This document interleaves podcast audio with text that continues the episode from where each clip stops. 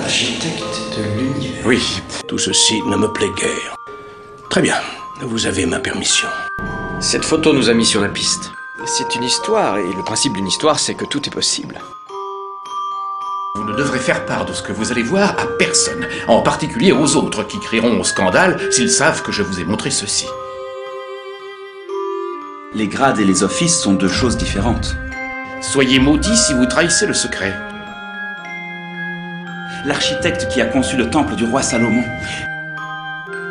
Mozart était un esprit éclairé. C'était également un grand ami du fondateur de l'illuminisme. Je croyais que les illuminés étaient considérés comme des hérétiques et qu'on les avait interdits. Tout semble être en ordre. Pour accéder à la connaissance.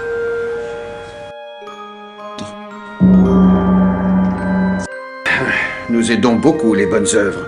Bon, d'accord, j'avoue qu'ils en font un peu trop avec certains rituels. Oui, Vous l'avez déchiffré Hum, je sais. Hum. Ça ne devrait pas être trop difficile, cinq symboles, cinq lettres. Oui, soit 120 arrangements possibles. Par exemple, ce symbole pourrait correspondre au P, mais selon l'orientation dans laquelle il se trouve, ça pourrait aussi être un T, un V ou un N. Donc, si chacun de ces cinq symboles peut correspondre à quatre lettres, ça donne des milliers de combinaisons différentes. Regardez autour de vous. Regardez très attentivement. Il suffit de savoir où regarder.